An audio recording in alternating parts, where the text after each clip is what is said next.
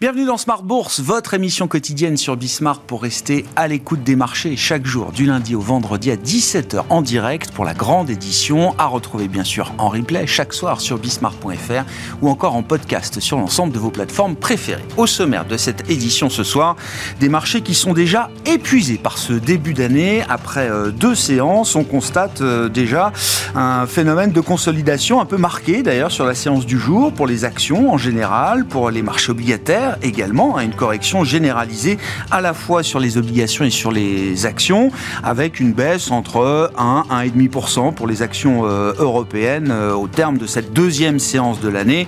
On notera que le CAC 40 signe euh, l'une des moins bonnes performances du jour avec une baisse de plus d'1,5%, un CAC 40 qui est passé sous les 7400 points au cours de cette séance, effaçant ainsi une partie de ce rallye de fin d'année, une partie du rallye notamment du mois de décembre.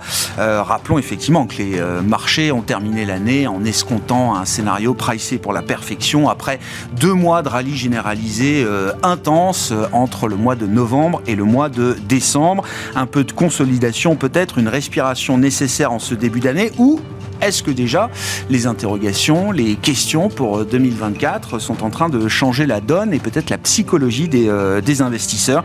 C'est la question qu'on posera à nos invités dans, dans un instant avec un, programme macroéconomique déjà chargé Hein, pour cette première semaine de l'année. On est dans la semaine qui sera marquée par euh, différentes statistiques autour de l'emploi américain. Nous avons eu euh, euh, les chiffres d'ouverture de postes pour le mois de novembre publiés cet après-midi. En attendant, d'autres enquêtes et notamment le rapport mensuel sur l'emploi américain en fin de semaine pour le mois de décembre. Vous aurez le détail de ces données dans un instant avec Côme Dubois. Et puis nous aurons également ce soir le compte-rendu de la dernière réunion de politique monétaire de la Fed, les fameuses minutes du FOMC des minutes qui comptent évidemment parce qu'elles prendront, elles permettront de prendre peut-être euh, un peu mieux conscience de l'état des discussions qui ont animé cette dernière réunion de la Fed, réunion à l'issue de laquelle Jérôme Powell avait ancré une nouvelle fonction de réaction dans l'esprit des investisseurs concernant la réserve fédérale américaine, ce qu'on a appelé le pivot de la Fed, le pivot Dovich, avec la perspective euh, de certaines baisses de taux prévues normalement pour 2024. Voilà donc pour le programme. Discussion à suivre avec nos invités dans un instant. Et puis dans le dernier quart d'heure de Smart Bourse, le quart d'heure thématique,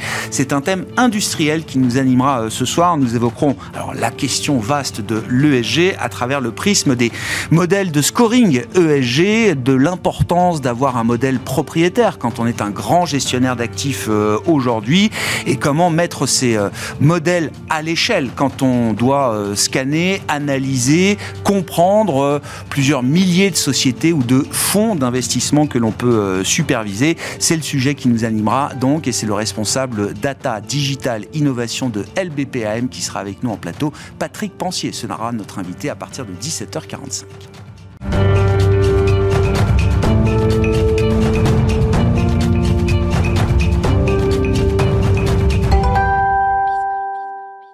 Avant d'accueillir nos invités de Planète Marché, tendance, mon ami, chaque soir en ouverture de Smart Bourse, les infos du jour sur les marchés avec Comme du Bois. La bourse de Paris recule de nouveau pour la deuxième séance de 2024 et marque même son plus important repli depuis six mois. Après le fort rallye de fin d'année, les marchés consolident. Du côté des États-Unis, l'indice ISM manufacturier est ressorti supérieur aux attentes en décembre à 47,4 contre 46,7 en novembre. Côté valeur, la majorité des valeurs du CAC 40 évoluent dans le rouge.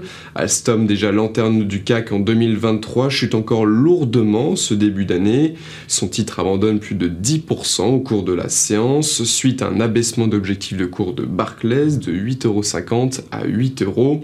Du nouveau dans le dossier Atos, aujourd'hui, le groupe a annoncé être entré en négociation avec Airbus dans le but de lui céder ses activités de big data et cybersécurité. Un rapprochement qui ne semble pas séduire les marchés. Leurs titres reculent respectivement autour de 6 et 3% au cours de la séance. Parmi les rares valeurs dans le vert aujourd'hui, on compte essentiellement des valeurs défensives. Danone dans l'alimentaire qui progresse de plus de 1,5% au cours de la séance. Le groupe a annoncé la vente de deux de ses marques de produits laitiers bio aux États-Unis. De son côté, Sanofi s'adjuge autour de 0,6% au cours de la séance. Le groupe pharmaceutique profite d'un relèvement d'opinion de Wolf Research de performance en ligne à surperformance. Demain, côté statistique, les investisseurs prendront connaissance des premières estimations d'inflation de décembre pour la France et l'Allemagne.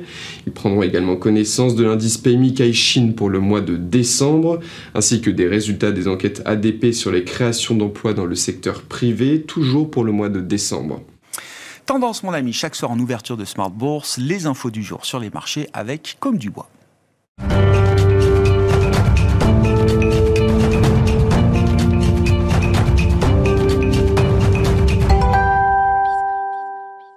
Trois invités avec nous chaque soir pour décrypter les mouvements de la planète marché. Hervé Gouletker nous accompagne, Senior Economic Advisor d'Accuracy. Bonsoir Hervé. Bonsoir. Merci beaucoup d'être là. Ravi de vous retrouver en ce début d'année 2024. À nos côtés également Julien Nebenzal. Bonsoir Julien. Bonsoir Grégoire. Vous êtes administrateur d'Advise et Vincent Juvins qui euh, complète ce trio, ce tour de table, stratégiste chez JP Morgan Asset Management. Bonsoir et bienvenue Vincent. Bonsoir Grégoire. Merci d'être là. Vous n'êtes pas venu les mains vides. Euh, Vincent, vous m'avez apporté ce petit guide des marchés 2024, c'est ça, hein, réalisé au 31 décembre 2023 Tout à, fait. pendant vos vacances de Noël. Pour les téléspectateurs de Bismarck, sachez en tout cas que cette recherche est disponible gratuitement pour tous les auditeurs. Donc voilà, profitez-en. En tout cas, ça permettra en tout cas de vous guider tout au long de l'année 2024. Je, le dis. Euh, très sérieusement, c'est un travail colossal quand même qui est euh, réalisé. Il faut, non mais ça permet de montrer aussi un peu l'envers du décor. Alors JP Morgan n'est pas une petite banque, hein, donc euh, non. je veux dire il y a des moyens effectivement qui sont mis à disposition, mais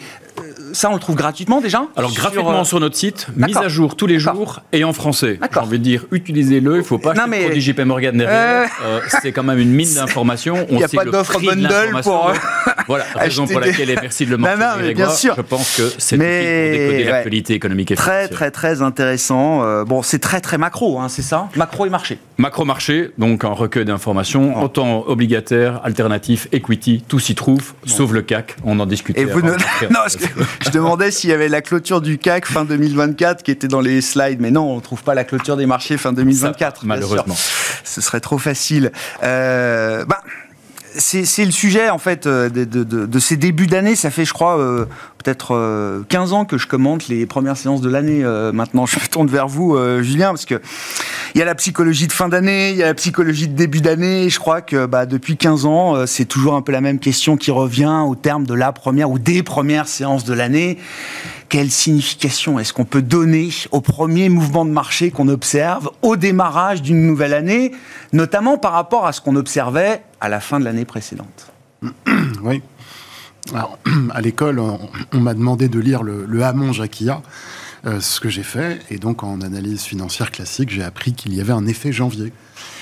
Euh, et ça, c'est une réalité montrée, euh, en fait, statistiquement.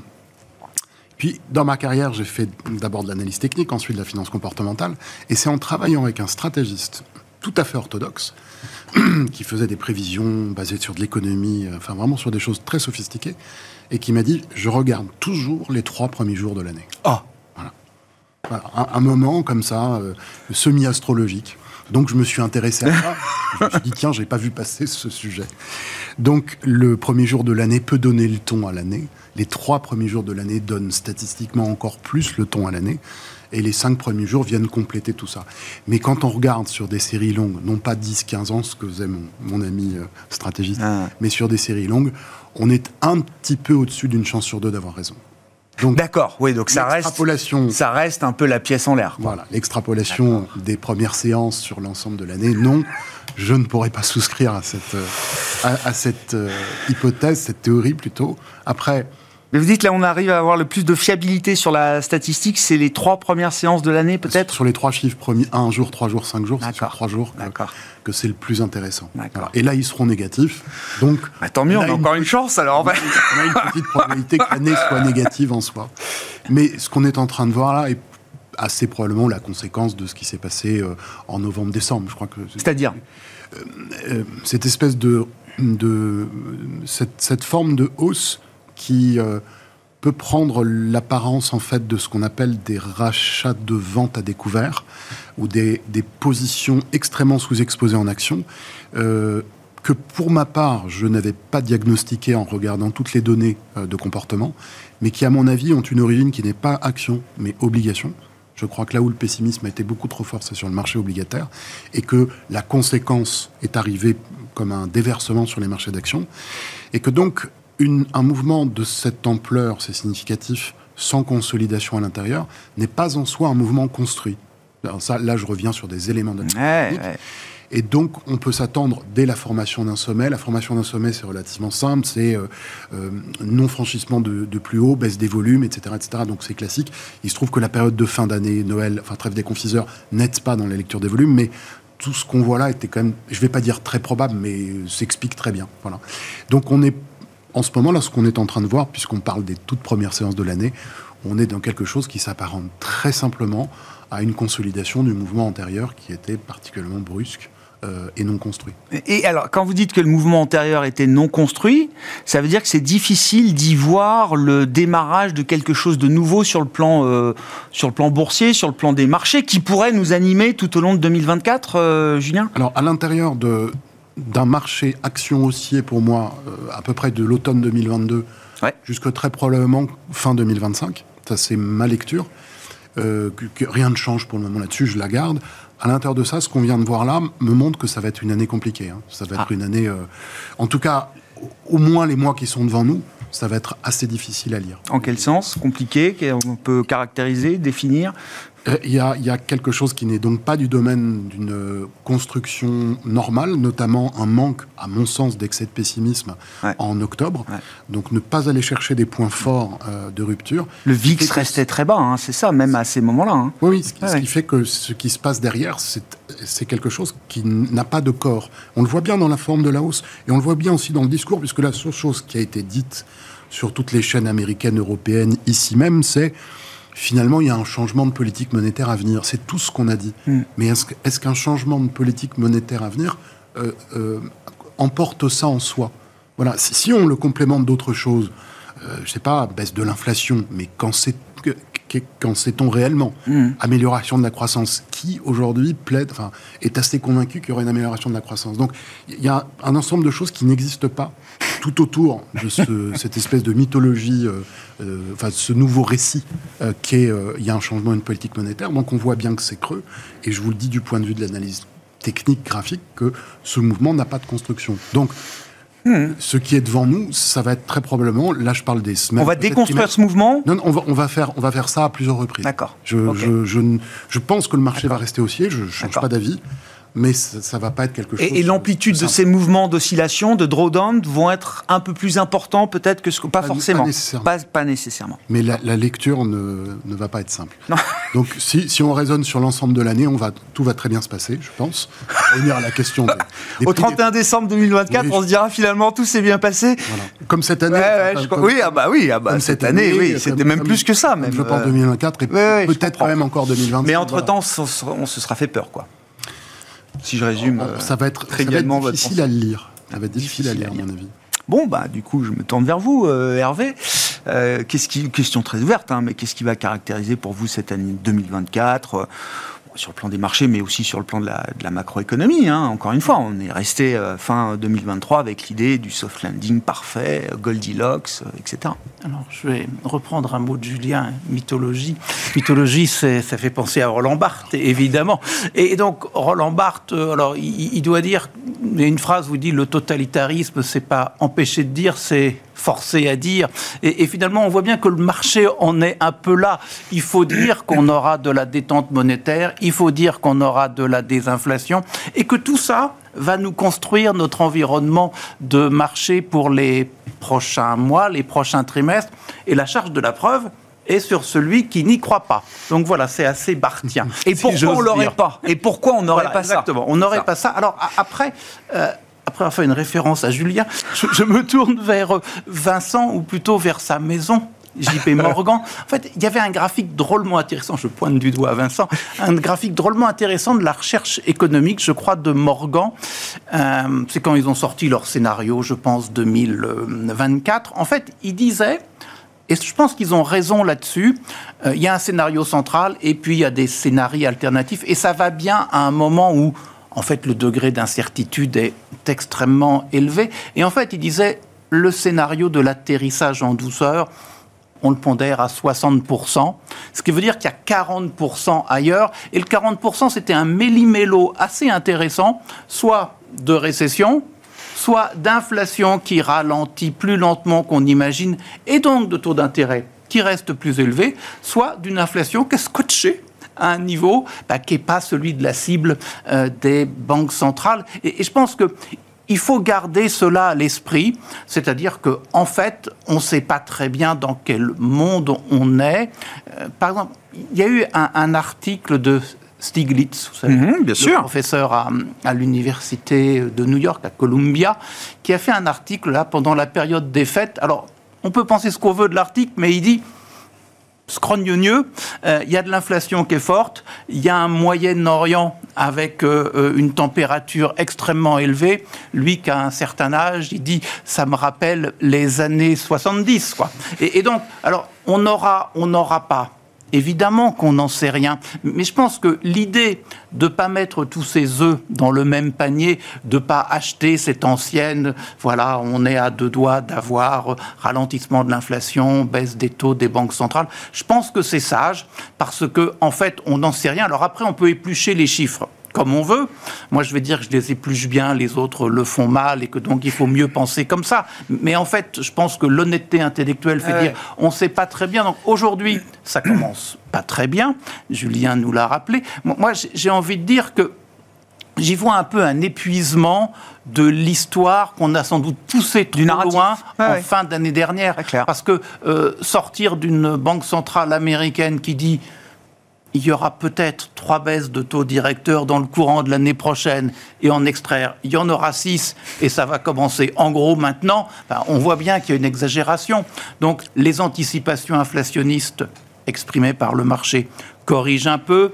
Euh, les taux longs remonte un peu. Enfin, ils ont pris 15 4% sur 10 ans, là. Oui, oui, oui. C'est quand même. Euh, ça, fait un peu mal qu'on était exposé sur ces, euh, sur ces engins-là. Et, donc, je pense, je pense que voilà, c'est ça l'expression. Il faut sans doute revenir à quelque chose de plus réaliste, c'est-à-dire faire attention et, se préparer à on ne sait pas quoi. Juste pour finir, il y a quelque chose qui me plaît bien aujourd'hui, c'est la relation entre taux long et marché-action. En fait, on est dans un environnement où on croit qu'il n'y a plus d'inflation.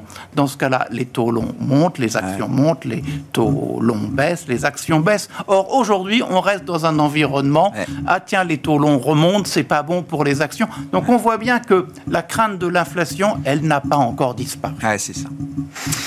Les minutes ce soir seront importantes et intéressantes. Je rappelle l'exercice des minutes. Hein. elles sont rédigées après le, meeting. Alors, conformément à ce qui s'est dit au meeting, je, bien sûr. Mais voilà, tout ça est écrit est validé par euh, le board post, post meeting. Donc il y a aussi l'idée qu'on essaye de faire passer peut-être des messages dont on estime qu'ils ont été mal perçus par le marché euh, entre temps. C'est possible. Ce qui est possible.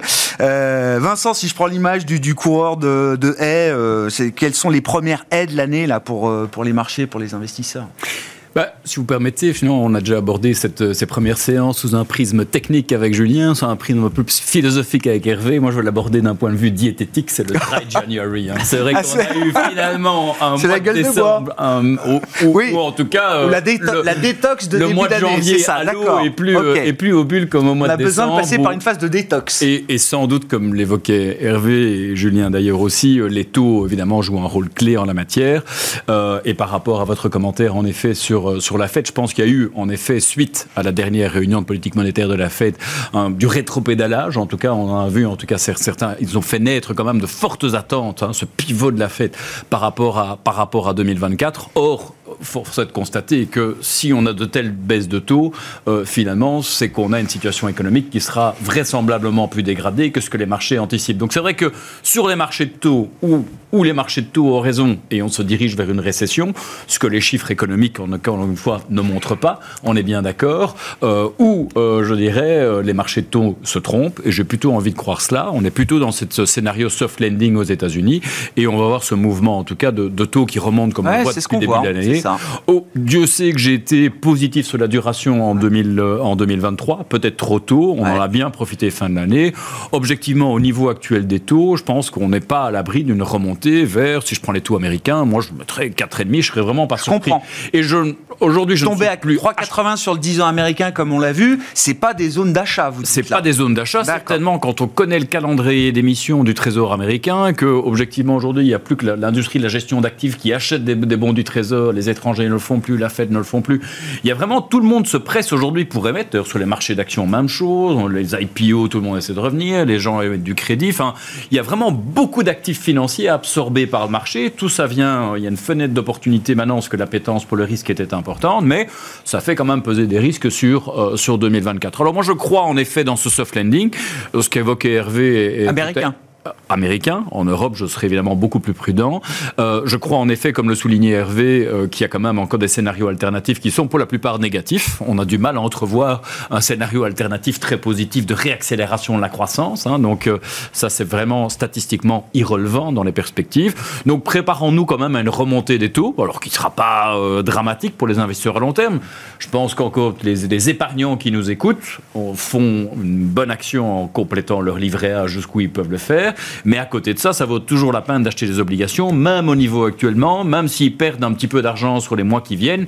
D'ici 2-3 ans, ça restera quand même historiquement un bon point d'entrée. Donc le message reste valide. Par ailleurs, ça jouera évidemment euh, l'effet amortisseur. S'il y a des euh, craintes qui ressurgissent, et Dieu sait, on en parlera plus tard dans cette émission, le Moyen-Orient aujourd'hui, euh, finalement, le discours de Nouvel An de Xi Jinping n'était pas hyper rassurant non plus. Donc c'est vrai, on sait que le calendrier politique européen américain, indien, mondial, Est, chargé cette année. Euh, donc c'est vrai que les opportunités de voir la volatilité remonter seront nombreuses. Donc je pense que l'obligataire a toujours cette vertu, certainement au taux actuel, de jouer euh, l'amortisseur. Donc préparons-nous, et je pense que c'est un peu euh, globalement le consensus ici sur ce plateau, à une volatilité qui remonte, à une année qui soit, qui soit moins facile. Néanmoins, on peut l'espérer positive. Alors même si j'évoque un dry January et si le mois de janvier est important pour, pour les performances des, des, prochains mois. Je pense quand même qu'il y a pas mal de choses à faire sur les marchés cette année, actions comme obligataires, et on va détailler ça dans quelques instants. Il y a des poches de valeur. Il y a des poches de valeur. Certainement, même où les marchés sont chers, objectivement. Euh, les États-Unis ont caracolé en tête euh, l'an passé, à la fois économiquement, mais sur les marchés financiers. Je pense qu'il y a encore des raisons de rester exposé, notamment sur le marché américain et notamment sur la, tech américaine. Je veux bien qu'on dise un mot du, du cycle politique Julien, les cycles, c'est votre, euh, votre domaine et on en parle régulièrement. Et c'est vrai que j'ai pris conscience il y a quelques mois, quand on a commencé à regarder un peu les agendas 2024, enfin, j'ai pris conscience euh, euh, en même temps que tout le monde, hein, mais de, de, l'agenda politique des élections 2024. C'est historique depuis euh, l'histoire, euh, les débuts de l'histoire euh, de la démocratie, notamment, il n'y a, jamais eu en 12 mois autant de gens dans le monde qui seront appelés à voter, qui auront la possibilité et le choix de pouvoir aller voter. C'est plus de 2 milliards d'individus, c'est 60% du PIB mondial, c'est 9, 8 des 10 plus gros pays du monde qui sont appelés à des, à des élections. Bref, c'est massif. Et en même temps, je me dis, est-ce que c'est le genre d'année, est-ce que c'est le genre de paramètres, de dimensions qui peuvent avoir, qui vont avoir, euh, qui aura un impact sur la course des marchés euh, telle qu'on la suit, nous, euh, dans, cette, dans cette émission? Alors, l'élection, dans, dans l'ordre d'importance, l'élection américaine, je ne suis pas convaincu, on ne connaît pas exactement le programme du candidat républicain, qu'on ne connaît pas exactement non plus mais il y a peu de chances que ça ait un impact majeur sur la valeur des actifs en soi. Que ça ait un impact géopolitique, oui, mais sur la valeur des actifs, je, ne pense pas. Sauf à ce qui est du côté démocrate, parce qu'on ne l'aura pas du côté républicain, euh, une accentuation de la, du recours à la dépense publique dans le cadre de transition, etc. etc. ce qui peut avoir un impact localement sur une typologie d'actifs. L'Inde, c'est très important aussi, mais là, là encore, euh, économiquement, je suis pas sûr que ce soit significatif. Mm. Et la troisième masse qui arrive économique, c'est l'Europe, mais c'est le Parlement. Et c'est juste la, la, question de réglage et de vitesse de développement de l'Europe pour elle-même, selon sa composition politique. Donc là encore, euh, je, je, pense peu de conséquences.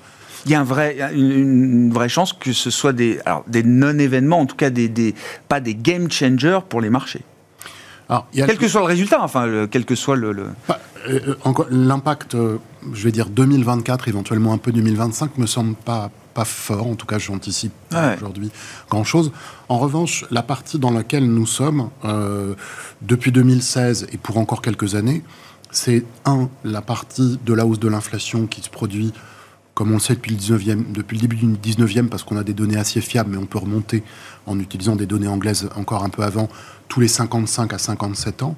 Donc toujours à peu près avec les mêmes thématiques, un petit peu de conflit, euh, une, une, une, ou plusieurs zones économiques ou politiques qui s'est endettée. Euh, donc on est en plein dedans. Et, et l'inflation qui a surgi là, elle, elle, appartient à cette répétition historique euh, qui, en plus, a deux temps. Un, un premier qu'on a certainement vécu, parce qu'une inflation quasiment à deux chiffres, on peut dire qu'on a vécu un premier événement, mais qui a un deuxième pic qui en général est plus fort et qui est devant nous. Euh, et qui entend peut-être quelque part, euh, c'est très difficile d'évaluer, mais mettons 2027 pour donner une date. Ça peut être plus ou moins deux ans. Enfin, oui, mais quelques années, enfin, horizon de temps visible, quoi. Enfin, je veux dire, euh, et, on ne parle pas de dans 50 ans. Ces choses-là, quand elles se produisent, ont pour origine un désordre politique interne et participent à un désordre politique interne. D'accord.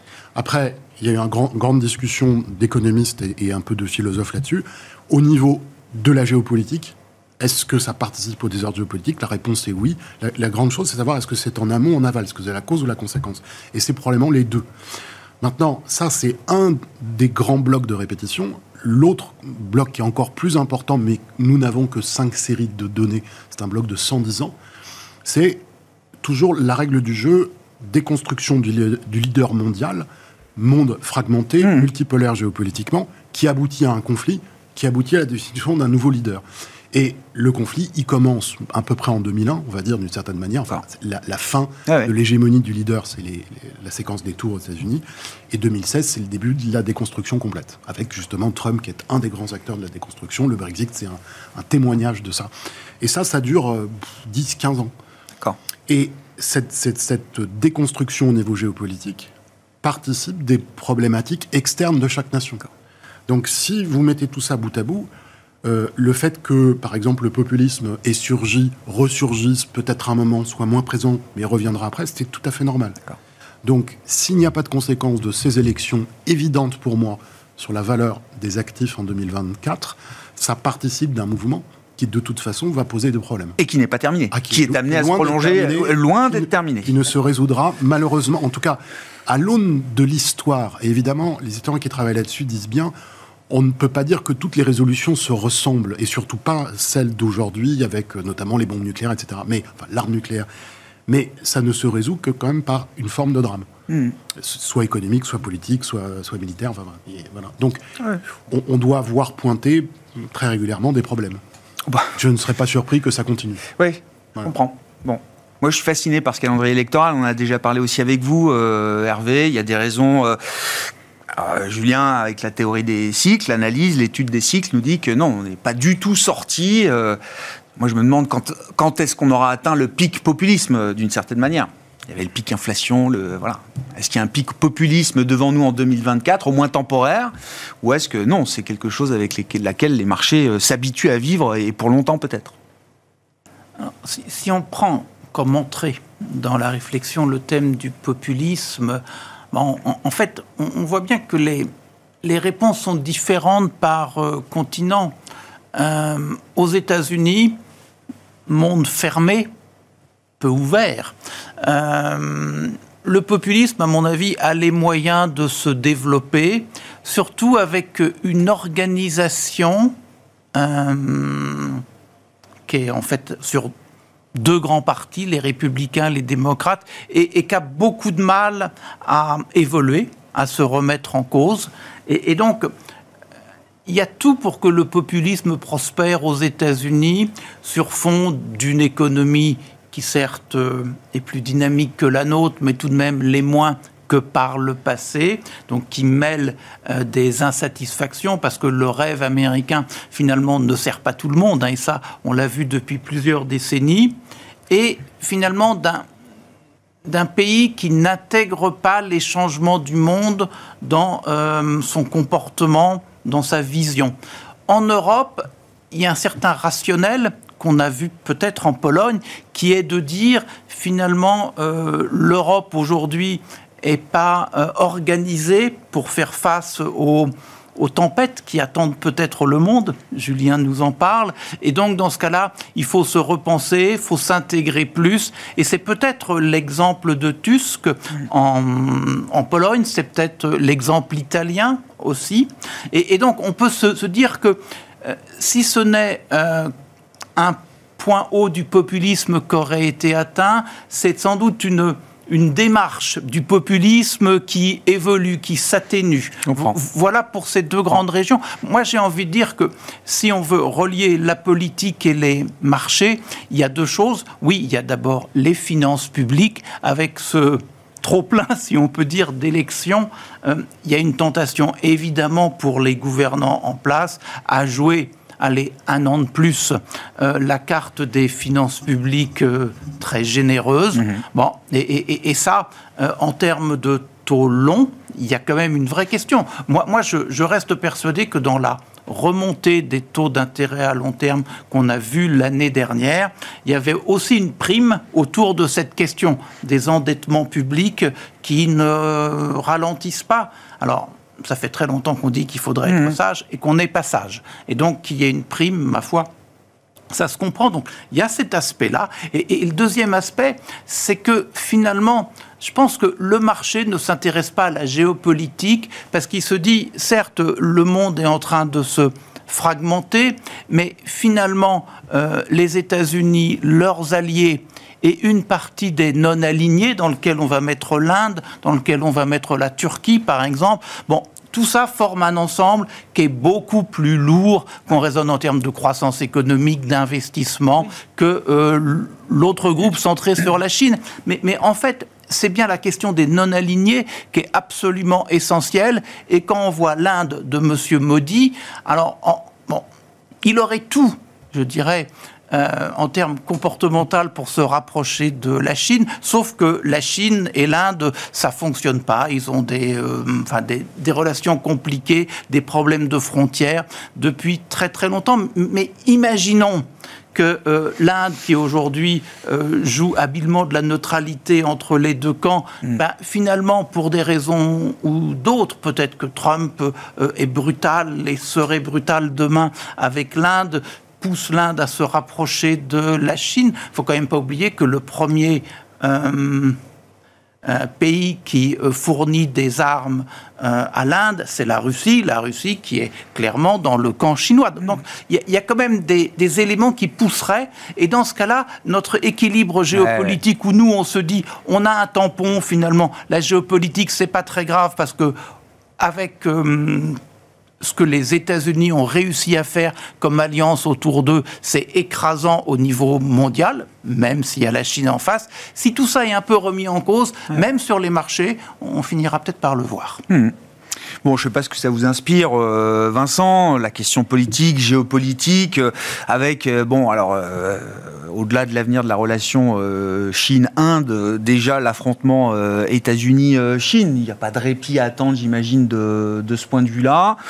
Sur la Chine, Qu'est-ce qu'il y a de nouveau euh, aujourd'hui? L'année a très mal terminé. Euh, les actions chinoises ont terminé l'année au plus bas et euh, elles sont déjà au plus bas de l'année 2024 après deux séances. On a l'impression que là, de ce point de vue-là, il n'y a pas de changement de psychologie des investisseurs vis-à-vis -vis des actifs chinois. Non, de, de, manière générale, et pour revenir, ah ouais, bien sûr. revenir sur, bien on, on, estime généralement sur les marchés, le contexte politique n'a pas d'influence jusqu'au jour où il en a. Enfin, je, on a oui, un peu cette, cette, période de tension. Et c'est vrai qu'il y a beaucoup de sujets sur 2024 qui, qui auront peut-être aucun impact sur les marchés et ils s'en accommoderont assez bien. Bon, dans le cas chinois, maintenant, force est de constater qu'on commence à mesurer l'impact économique et financier. La bourse chinoise, vous l'évoquiez à l'instant. Euh, mais économiquement, il y a eu ce passage de flambeau, on l'a vu l'an passé, dans les importations, l'origine des importations américaines, on a vu le Mexique et le Canada supplanter la Chine. Donc ça, c'est quand même lourd de conséquences. Partout dans le monde, on voit que au niveau des entreprises, euh, s'affranchir du moins en partie de la Chine, se désensibiliser est devenu tout à fait euh, important. Alors c'est vrai pour les entreprises qui investissent en dur. On voit que bon, la, Chine, le modèle de croissance chinois avait été soutenu par les investissements, notamment étrangers, et que ceux-ci sont clairement en berne aujourd'hui. On l'a vu sur les marchés. Aujourd'hui, c'est difficile de trouver les investisseurs qui ont envie même d'acheter de, de de dip, hein, comme on dit. Euh, on parle de value trap aujourd'hui quand on évoque le marché chinois. 60%, de baisse. Hein. Voilà, malgré les, les, les, bonnes prestations d'un certain nombre de secteurs locaux hein, qui continuent à bien fonctionner, mais il est certain qu'on ne voit pas de catalyste aujourd'hui. Alors la Banque centrale essaye, je dirais, tant que bien, euh, tant que faire se peut, de relancer la machine avec des baisses de ratios de réserve obligatoires multiples. Je rappelle qu'en Chine, on ne gère pas le coût de l'argent, mais le volume d'argent dans l'économie. Euh, donc elle, elle, elle octroie la, capacité au secteur bancaire de prêter davantage. Le problème est que on, essaye de faire un choc d'offres de crédit, mais il n'y a pas de demande derrière. Les consommateurs n'ont pas confiance, les entreprises n'ont pas confiance, donc ce crédit n'est pas aujourd'hui euh, utilisé. Donc cette politique monétaire ne fonctionne pas. Et alors, d'un point de vue politique gouvernemental, on a évidemment le discours de Nouvel An de Xi Jinping. Alors je ne suis pas du tout un expert en, en géopolitique, mais c'est vrai qu'il est peu présent sur des terrains économiques. On le voit notamment, en tout cas, Dixit les experts, notamment dans son langage, affirmer en tout cas cette, cette importance de Taïwan dans le giron chinois plus que jamais. dans le même discours, évidemment, il y a quand même cette euh, évocation de la nécessité de coopérer avec les États-Unis, mais néanmoins, on sent que Taïwan reste un objectif qui est de plus en plus présent, évidemment, euh, au niveau de la Chine, ce qui, pour nous occidentaux, bah, signale qu'il y a quand même un risque à monitorer. Donc là aussi, c'est pas un catalyste pour faire revenir les investisseurs immédiatement sur, sur le pays. Donc le malaise économique chinois pour toutes ces raisons, auxquelles s'ajoute évidemment un problème immobilier qu'il faut dissoudre dans le temps, euh, et un discours qui n'est pas du tout à rassurer les Occidentaux, fait qu'aujourd'hui, nous, c'est certainement un marché qu'on évite encore ah pour 2024. D'accord, c'est ça. En tout cas, en ce début d'année, tant qu'il n'y a pas de changement de ton. On l'a vu d'ailleurs notamment sur euh, les, entreprises technologiques actives dans le secteur des jeux vidéo et ainsi de suite. Il y a des tours de vis qui continuent. Euh, évidemment, il n'y a, pas, il y a, pas, il y a pas de tentative de calmer les marchés par rapport à cela. Il y avait la grande répression 2021 hein, contre les big tech euh, chinoises. Et c'est vrai que là, ils ont visiblement voulu en remettre un coup en fin d'année sur les jeux vidéo. Alors là, le petit rebondissement de ce matin, c'est que visiblement le patron du régulateur chinois des jeux vidéo qui a délivré ce, nouveau projet de réglementation de l'industrie des, des jeux vient de se faire remercier. Euh, et donc, euh, les, observateurs euh, du pouvoir à Pékin semblent dire que c'est peut-être aller un peu trop loin, parce qu'il y a eu quand même 80 milliards de market cap évaporés sur le secteur, Tencent en premier lieu, et qu'à un moment, peut-être qu'à Pékin, on se dit, attention, il faut prendre en considération également les interrogations des investisseurs et les doutes des investisseurs. Dans la balance, c'est aussi quelque chose peut-être qui pèse Espérons un peu plus aujourd'hui. Un point d'inflexion. Je veux dire, malheureusement, vous le savez, je suis, je suis un, éternel optimiste sur la Chine. Je serai généralement à moitié plein, mais force est de constater que ah, depuis juillet dernier, où on a eu à peu près ces, nouveaux espoirs, juillet a été euh, caractérisé par une suractivité d'un point de vue diplomatique. Tous les CEO de Wall Street étaient partis en Chine visiter. On avait une intense activité diplomatique. Il y avait encore Kissinger qui était passé, il y avait Kerry, il y avait Yellen, il y avait Blinken. Enfin, tout le monde y était allé. On s'était dit, c'est reparti. Et pour, euh, pour le coup, on a. On a eu San Francisco. Enfin, ils sont vus aussi quand même. Voilà. Par contre, vous, expert de communication dans la presse, avez-vous vu finalement à l'issue de ce sommet de San Francisco un beau communiqué actant les différents ah bah engagements et autres? C'est finalement passé euh, relativement on a discrètement. on a remis un téléphone rouge. Euh, pour des questions de défense au plus haut niveau des armées, on, se, on se parle à nouveau. Voilà, la, finalisation de ce sommet a été relativement réalisée à minima, ce qui m'a quand même un petit peu surpris et, et fait qu'on reste évidemment prudent sur le sujet. Bon. Hervé, sur les enjeux chinois ou ce qu'on peut attendre de la Chine là en 24 euh, Tout le monde a été suffisamment déçu pour ne plus attendre grand-chose. Oui, je pense qu'il y a eu, enfin, il y a eu un optimisme excessif sur la Chine. En fait, ce qu'il faut comprendre en politique intérieure, la politique l'emporte sur l'économique. Ça, il faut bien le comprendre. Et dans l'économique, euh, les entreprises publiques sont le cheval, les entreprises privées sont là pour aider. Elles sont indispensables, mais elles sont là pour aider. Le tout dans un contexte où il ne faut pas que la croissance flanche. Donc il faut s'assurer qu'on ait un minimum de croissance. En fait, c'est la, la fameuse barre des 5% ou à peu près 5%. Mais il faut que l'intendance suive. Donc ce qu'il faut bien comprendre, c'est que l'économie, c'est l'intendance qui sert les ambitions politiques intérieure et extérieure de Monsieur Xi. Voilà, ça, ça, je pense qu'il faut le comprendre. Alors après, on peut se dire, je vais réussir à gagner de l'argent, moi, investisseur occidental en Chine, il va falloir être habile. Alors, euh, les gens se disent qu'ils le seront, à voir.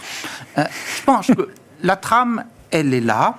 Alors après, je pense qu'il y a une dimension euh, de temps à prendre en compte. La Chine aujourd'hui n'est ni économiquement ni militairement à même de contester les États-Unis. Hmm. Elle se prépare sans doute à pouvoir le faire peut-être un jour, mais ce n'est pas le cas. Donc, en fait, il faut à la fois avancer sur les ambitions politiques affirmées du président Xi, qui serait là pour longtemps. Euh, il faut gérer la relation avec les États-Unis, parce que le moment de la confrontation, s'il doit venir, dans tous les cas, ce n'est pas aujourd'hui. Et moi, je pense qu'il faut lire 2023 en la matière comme une année qui a plutôt été constructive en matière de relations. C'était tombé très bas avec le président Trump. Avec Biden, il a fallu un peu de temps pour que les choses s'améliorent. Mais finalement, on voit aujourd'hui que qu'il s'agisse de de militaires, qu'il s'agisse de finances, qu'il s'agisse d'économie, on se parle. Hmm. Et donc il y a un dialogue qui est réapparu. C'est une excellente chose. Ça veut dire qu'au moins pour les quelques mois qui viennent, on n'aura pas, à mon avis, de montée de tension. Hmm. Je pense que l'histoire de Taïwan, oui, la Chine va maintenir la pression. Oui, mais pas le 14 janvier, quoi. Oui. Il, il, se passera quand même pas grand-chose. Mais euh, voilà, la Chine, c'est un monde à part. Et, quand on, dit que la géopolitique est malmenée aujourd'hui, c'est bien parce qu'on a un ensemble centré sur la Chine là-bas, on a notre ensemble centré sur les États-Unis. Ça va continuer à échanger, mais, mais croire qu'il y a une convergence et que donc dans une stratégie d'investissement, on considère la Chine comme on considère euh, l'Union européenne, non. Oui, je crois que cette idée-là a quand même disparu euh, ou s'est considérablement dissipée depuis euh, quelques années et, quelques mois encore. Bon, Julien, euh, concrètement, comment on navigue dans les marchés pour ces prochains mois qui pourraient être compliqués, comme vous le, vous le disiez? Est-ce que le risque action en vaut quand même le coup? Est-ce qu'il faut être beaucoup plus défensif, obligataire, cash encore? Alors, sur les obligations, il euh, faut bien se souvenir qu'on est passé aux États-Unis, euh, si on prend les, taux longs, de 0 à 5, hein, une fraction de. Un clignement d'œil. 18 mois. Euh, moins 1, 3 sur le taux allemand, enfin sur, sur la référence européenne. moi, cet événement était donc appartient au cycle de l'inflation, était donc pour, pour moi prévisible. Et pour cette raison, et aussi parce que je pense qu'acheter des taux à 0%, ça ne fait pas de sens, j'ai été quand même à l'écart du marché obligataire pendant des années. Et quand, à peu près à, 3,5 aux États-Unis, on est, on est arrivé sur le, seuil de 3,5, j'ai commencé à reproposer un petit peu, tout doucement.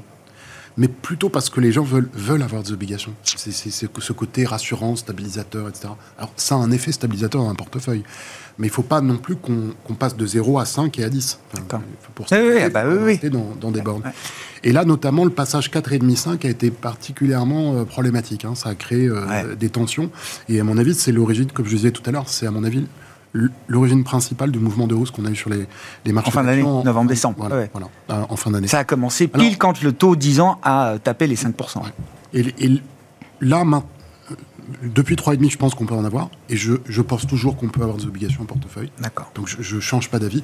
Il y a juste que je préfère dire aux gens, ça apportera un peu de stabilisation, c'est vrai. Mais ça risque de perdre à peu près autant en valeur que ça gagnera en taux. Assez régulièrement. Donc, n'attendez pas non plus monts et merveilles d'un investissement obligataire. Hmm. Voilà. Mais quand on a, par exemple, on gère des profils de risque, bien sûr. on a des profils qui sont ah, prudents, défensifs ou modérés, on est obligé de tenir compte de ça. Et si on parle que de cash, on ne répond pas aux attentes parce que les obligations ont toujours un sens. Donc, hmm. les obligations, oui, dans une proportion la plus mesurée possible, en se disant qu'on va rien gagner dessus pendant longtemps, sauf pendant trois mois, on va gagner. Ouais, ouais, je comprends. On, ne gagnera rien là-dessus. Et sur les marchés d'actions, euh, même raisonnement que depuis l'automne 2022. Euh, la période actuelle, donc 2022, point bas de cycle. Euh, trois ans plus tôt, 2019, 2018-2019, trois ans plus tôt, 2015, ensuite 2011, ensuite 2008, et je peux remonter, etc. Donc on connaît ce cycle, il, est, il, fonctionne relativement bien depuis 150 ans, autant l'exploiter. Sauf que la particularité du cycle a commencé en 2022, c'est qu'il est à la fin, alors cette fois-ci, il y a un autre cycle d'environ 10-11 ans, qui s'appelle le cycle de Juglar, qui lui, la fin de ce cycle-là est très faible. Donc, 2022 jusqu'en 2025, une amélioration relative de l'économie, je dis bien, pas une expansion forte, mmh, une amélioration mmh, mmh, relative de l'économie qui permet normalement de laisser les entreprises faire leurs bénéfices. Et donc le marché action a une voie, à mon avis, dégagée encore. D'accord. Oui, toujours détenir des actions. D'accord. Rester en position. simplement qu'on ne va pas gagner euh, globalement, donc peu sur les obligations, voire pas. Et sur les actions, ce sera modeste. Plus modéré. Modéré, voilà, modéré sinon modeste. Sinon modeste en une minute le tour d'horizon. Oui, non, non, certainement. je suis ce que vient de dire Julien. Je pense qu'il faut toujours être en action. Je serais plutôt en action américain. Je serais plutôt en large cap qu'en small cap. Quelque part, ah le mouvement de marché euh, nous donne un petit peu raison. Pas envie d'être contrariant sur l'idée de euh, quitter un peu le Nasdaq pour aller acheter le Russell ouais, 2000 Pour l'instant, en tout cas, euh, elle nous offre la croissance et corrigée par la trajectoire bénéficiaire. Ce sont des valeurs qui sont finalement pas si chères que ça. Donc, tant qu'il n'y a pas de risque, en tout cas de durcissement de la régulation, on est à l'aise avec les large cap hmm. américaines et avec la tech notamment. Peut-être contrariant ou c'est plus depuis 2000 2023, mais en tout cas, marché moins valorisé. Le Japon a été finalement ce beau marché asiatique qu'on a redécouvert l'an passé, qui reste également bien, bien, bien, bien soutenu. Donc là, c'est également euh, quelque chose qu'on aime bien. Là, cette allocation est un jeu à somme zéro, donc plus d'actions, c'est forcément pour l'instant un petit peu moins d'obligations. Je souscris à ce que vient d'évoquer Julien. Euh, on a été également, nous, très, très optimistes sur la duration au début, trop tôt, et on le demeure un stade de mesure, mais là, on s'attend quand même à ce que tactiquement, les taux puissent continuer un peu à remonter, peut-être toucher le 4,5 et revenir à ce moment-là là-dessus. Euh, donc voilà, une année où en effet, plutôt des belles perspectives, belles perspectives pour les marchés d'actions. Alors si on doit reprendre fait, des cycles longs, hein, les marchés ont signé plus de 20% de performance l'an passé. Et historiquement, alors ça s'est passé, l'année qui suit est toujours positive pour ce que ça vaut. mais en tout cas, je pense qu'économiquement, ça justifie. Il faut évidemment modérer nos attentes, mais euh, voilà, des larges caps de qualité aux US, au Japon, je pense qu'il y a quelque chose à faire avec ça. On suivra avec intérêt la troisième séance de l'année euh, demain, après une deuxième séance négative. Merci beaucoup, messieurs, d'avoir été les invités de Planète Marché ce soir dans Smart Bourse sur Bismart.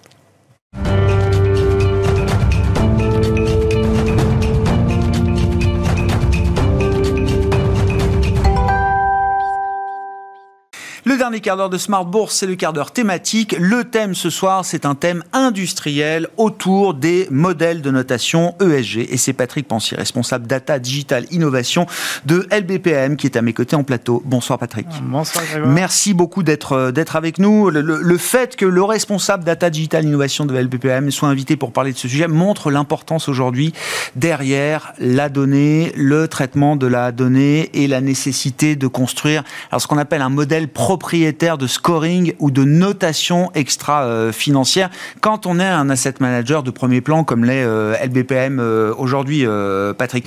Pourquoi est-ce que c'est important et comment est-ce que vous faites? Mais pourquoi est-ce que c'est important alors que l'extra-financier prend de plus en plus d'importance d'avoir un modèle de notation propriétaire? Oui, bah, c'est très important pour nous. Bah, donc l'ISR fait partie de nos gènes et donc ça, ça, devait répondre à deux à deux thématiques. Moi, la, la première c'est pratique responsable d'une entreprise et la durabilité euh, de leur modèle. Et, ça a été aussi euh, bah, drivé par la décision euh, en 2018 du 100% ISR, donc que tous nos fonds finalement soient, 100% ISR. Et pour faire ça, bah, il faut... ça, derrière un objectif, il faut des moyens. Il faut mesurer, il faut pouvoir les mesurer. Donc pour les mesurer, bah, on a décidé de créer un modèle quantitatif. Donc un modèle quantitatif, c'est quoi? C'est à l'opposé des modèles, on va dire, plutôt traditionnels qui vont euh, on va dire, euh, qualitatif, qualitativement analyser une entreprise, bah là, l'idée, c'est de le faire avec des métriques euh, objectives et de pouvoir scorer, du coup, un nombre de sociétés très important. Voilà, donc ça c'est et donc euh, qui dit euh, industrialisation, bah, dit outil, outillage euh, performant. bien sûr. L'enjeu de la mise à l'échelle, on va en parler, mais dès le départ, donc ça fait 4-5 ans que vous avez mhm. développé ce modèle qui s'appelle Great. Vous allez me dire ce que veut dire Great, Patrick. Mais dès le départ, quand une société de gestion comme la vôtre se dit on va être 100% ISR, dès le départ, il y a l'idée qu'il va falloir s'affranchir de ce que le marché peut proposer comme type de notation extra-financière Que ces notations-là ne seront pas suffisantes pour faire un vrai travail d'investisseur responsable Oui, bah effectivement, parce que pour ne pas avoir de biais par rapport à, on va dire, des providers. Alors nous, on utilise des providers, euh, effectivement, du marché, hein, mais on n'utilise pas leur notation. On va utiliser plutôt euh, les, euh, les indicateurs atomiques. D'accord. la granularité la plus fine, et on va composer nous-mêmes notre note bah, le modèle grade, c'est euh, les piliers de l'ESG. Hein, euh, donc, euh, nous, nous c'est quatre piliers, parce que bon, on a, on a choisi d'intégrer le, pilier territoire, mais on a les mêmes piliers. Donc, le, G, hein, gouvernance, le R, c'est les ressources, donc plutôt un volet social, le E pour l'environnement. Et, on va, du coup, enfin, notre modèle quantitatif hein, que notre recherche a mis au point, c'est 13 critères donc, principaux qui vont nourrir ces quatre piliers. Et ces 13 critères, finalement, principaux, eux-mêmes sont, euh, sont nourris par euh, une centaine d'indicateurs atomiques. Donc là, on va parler. C'est quoi euh, indicateur atomique Indicateur atomique, c'est le, le niveau le plus fin. Ça va être, ah. par exemple, on va dire la rémunération d'un board d'une entreprise. Donc là, là c'est sur la partie gouvernance. Ça peut être les émissions carbone sur la partie environnement, la discrimination homme-femme dans une entreprise plutôt volée sociale, ressources humaines.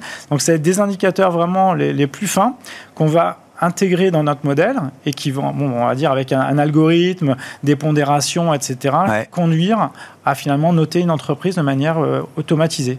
Donc, et ça, on va dire, ces indicateurs, bon, ils sont rafraîchis, sont mis à jour, euh, on va dire, régulièrement, et la note, du coup, va évoluer en fonction. Qu'est-ce que ça change quand euh, il y a, euh, je sais pas, 10 euh, ans, les, pionniers ou 15 ans, les pionniers de l'ESG s'amusaient à noter les, grandes capitalisations boursières et le monde d'aujourd'hui où c'est pas quelques dizaines ou quelques centaines de sociétés qu'il faut scorer, qu'il faut noter, c'est peut-être des milliers de sociétés ou de valeurs à travers la planète et je parle même pas des, fonds, c'est-à-dire les, fonds des sociétés de gestion qui comportent plusieurs dizaines de lignes, voire plus parfois, sont aussi soumis à ces notations extra-financières. Oui, exactement. Ben, c'est effectivement, ben là, on a une avalanche de, données maintenant à, traiter. Alors effectivement, on peut plus, euh, on peut plus faire ça sur Excel. Hein. C'est, ça a été longtemps l'outil des, analystes ben mais, c'est vrai que maintenant, euh, intégrer un fichier d'un grand provider, c'est plusieurs millions de lignes, c'est plusieurs euh, milliers de colonnes, donc d'indicateurs atomiques. Donc impossible de, traiter ça sur Excel. Donc c'est là que nous, on a, on a réfléchi finalement ben, dans cette industrialisation pour proposer quelque chose qui va scorer. Alors nous, on parle plutôt de, de milliers dizaines de milliers d'émetteurs pour couvrir notre, notre, population bah, d'émetteurs qui ont composé les fonds et l'univers aussi investissable, hein, tout ce qu'on peut, donc benchmark, etc. Donc il faut, euh, il faut aller plus loin. Et c'est vrai que, on va dire que les, même, bon là, je parlais d'Excel, on va dire qu'il y a des outils voilà, très connus, des, bases de données, SQL, etc., mmh. euh, qui euh, composent bah, voilà, l'outillage d'une DSI. Bah, ça, c'est pas non plus satisfaisant parce que on va intégrer une source et la particularité des données extra-financières par rapport à ce que nous, on a connu euh, en données financières, c'est que ce pas des données euh, tout le temps numériques. C'est euh, du texte. C'est pas un chiffre. c'est pas un chiffre. C'est pas non plus. Alors, c'est aussi des, on va dire, des indicateurs qui vont couvrir une entreprise, pas l'autre. Donc avec des, trous. Il va y avoir des, des, sociétés qui ne sont pas notées. Il va y avoir aussi des nouveaux champs tous les mois, ou des champs qui vont disparaître, qui vont fusionner avec d'autres. Et donc on ne peut pas avoir un modèle prédictif dans une base de données relationnelle telle qu'on l'a connue par le passé. Et, nous, ça nous a conduit finalement à, réfléchir un peu différemment et à, nous intéresser finalement aux plateformes euh, data. Donc nous, on appelle ça plateforme data complexe parce que on, ne travaille pas sur de la big data, pas sur des données super volumineuses, on ne parle pas de hmm. milliards de, lignes, etc. Mais on parle d'un nombre quand même conséquent d'informations, mais euh, informations complexes. La complexité du texte, de pouvoir interpréter du texte, etc. Ah ouais. Et ça, c'est euh, finalement voilà ces technos-là qu'il va falloir employer pour euh, finalement passer à l'échelle sur ce type de, modèle.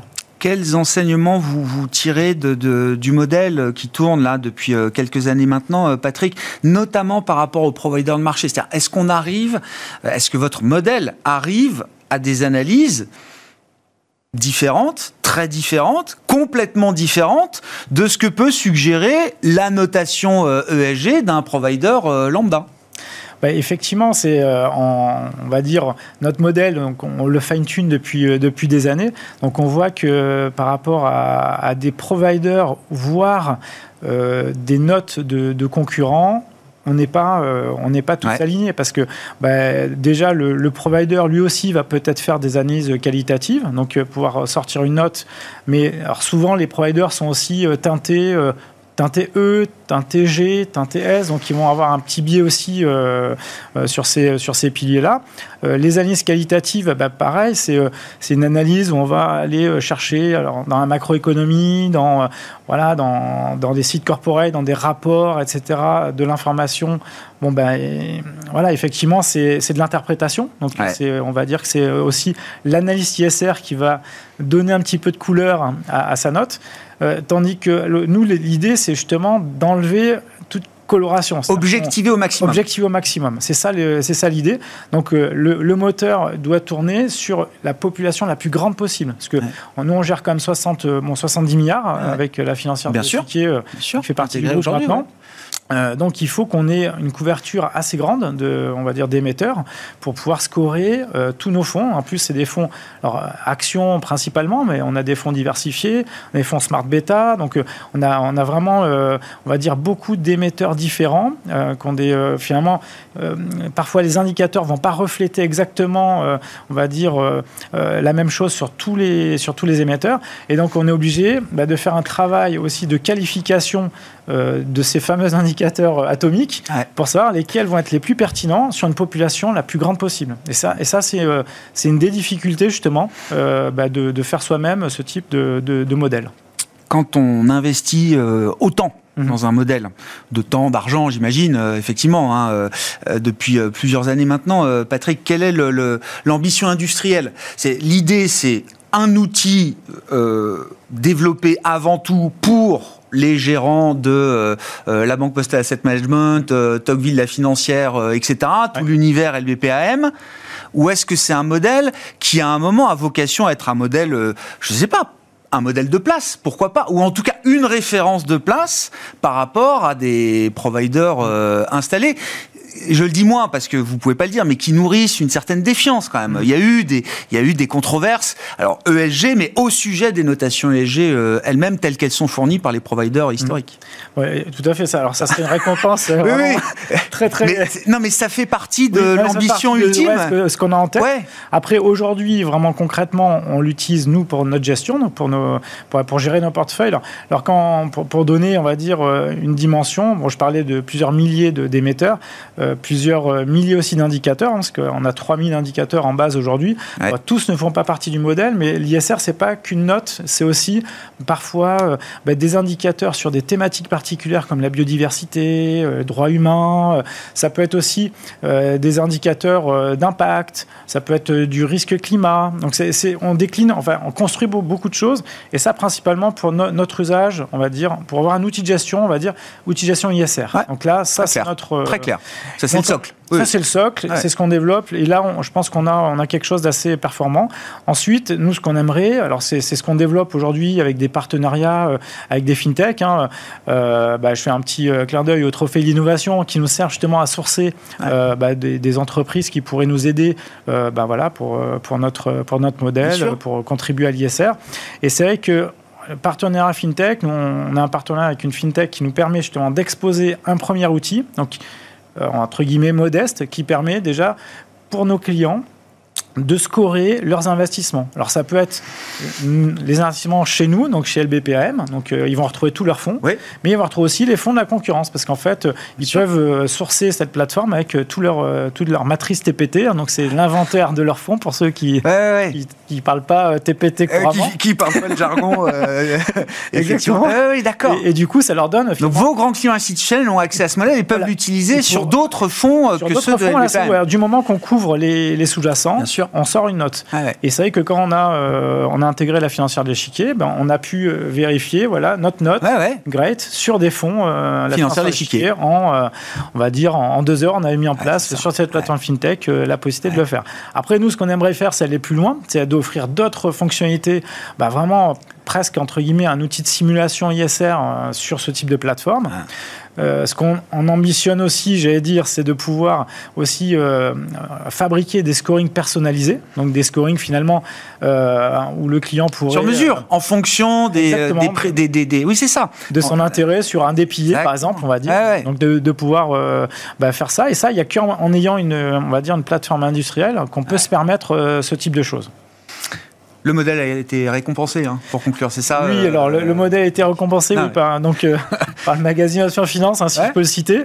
Euh, c'est le prix de l'innovation digitale. Donc on a été très contents parce qu'effectivement, bah, c'est la bah consécration de. C'est une nouvelle euh, catégorie de prix qui est en train d'émerger. on récompense les modèles de notation. Exactement. maintenant, c'est que le digital aide beaucoup. Et ah donc, euh, on été très fiers de ce prix. Merci beaucoup, Patrick. Merci de nous avoir plongé dans les, les, coulisses de ces modèles de, de scoring ESG, comme on dit, de notation ESG. Ce modèle propriétaire s'appelle Great chez LBPM. Vous êtes le responsable data digital innovation de LBPM, Patrick Mancier, qui est avec nous l'invité de ce quart d'heure thématique de Smart ce soir.